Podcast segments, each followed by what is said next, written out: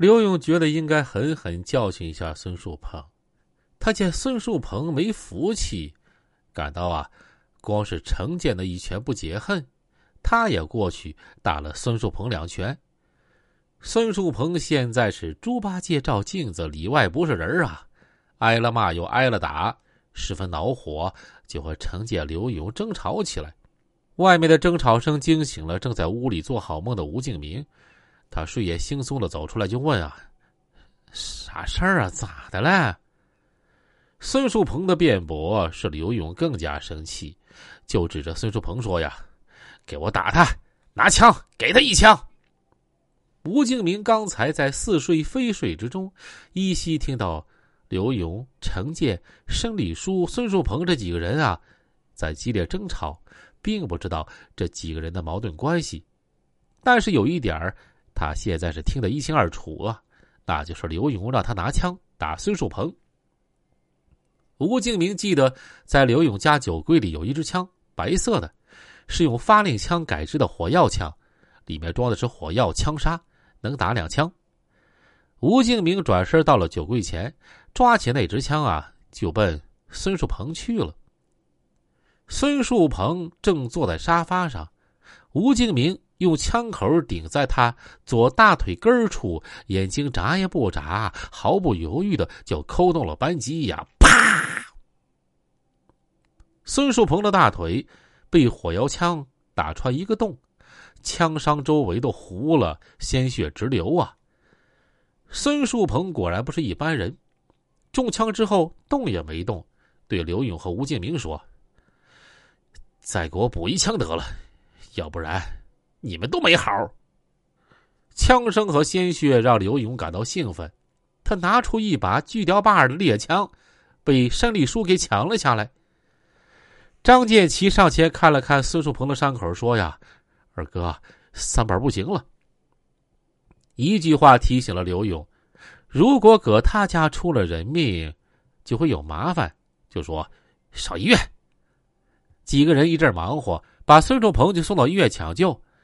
孙树鹏伤势不轻，虽然经过手术，可金属弹丸仍然留在侧坐骨以及附近软组织内。经法医鉴定。损伤程度为重伤。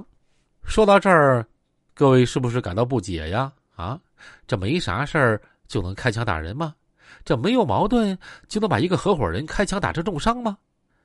孙树鹏住院之后，刘勇去看他，冷笑着问：“哎，这事儿咋办啊？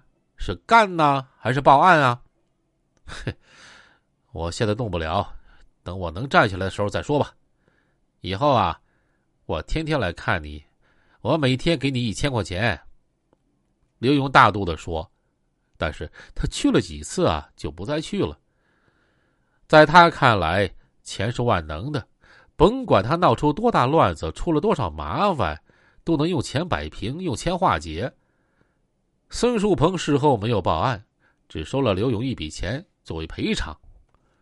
而刘勇和申丽书的婚姻啊，也是短命的，他们婚后仅两年就离婚了。时间到了一九九二年十月六号晚上九点左右，两个大概三十五六岁的男子，一前一后就进了位于辽宁宾馆后面的露丝酒吧。辽宁宾馆后面有一条胡同，并排开设了几家酒吧，店面朝东的露丝酒吧呀就是其一。虽然酒吧并不临街，但因是闹中取静，环境优雅，很受顾客青睐。走进酒吧的两位客人是没穿警服的警察，一个是和平区公安分局某派出所的副所长刘宝贵，另一位是和平区公安分局刑警队副队长孙明。二人走进殿堂，女老板刘丽笑着迎了过来，把二人让到一张靠窗的桌边坐下，交谈几句之后，就去忙别的去了。这忽然，刘丽惊慌的跑过来说：“呀，哎呀！”外边打仗了。就在刘丽跑来报告的同时，刘宝贵已经依稀听到外面有人喊救命，还有刀砍在人身上的声音。他望了望窗外，月光下人影杂乱。刘宝贵就说：“这是我的管区，得出去。哎，你带枪了没有？”孙明取下六四式配枪，刘宝贵接过手枪，毫不犹豫的就到了门口。孙明紧随其后，就见胡同里五六个歹徒手持猎枪、枪刺等凶器，正在袭击一个不到三十岁的男子。那个人被打得满脸是血，狂呼：“救命啊！”把刀放下！刘宝贵举枪高喊：“我是警察！”一声威吓。镇住了正在行凶的歹徒，他们惊慌的向北跑去。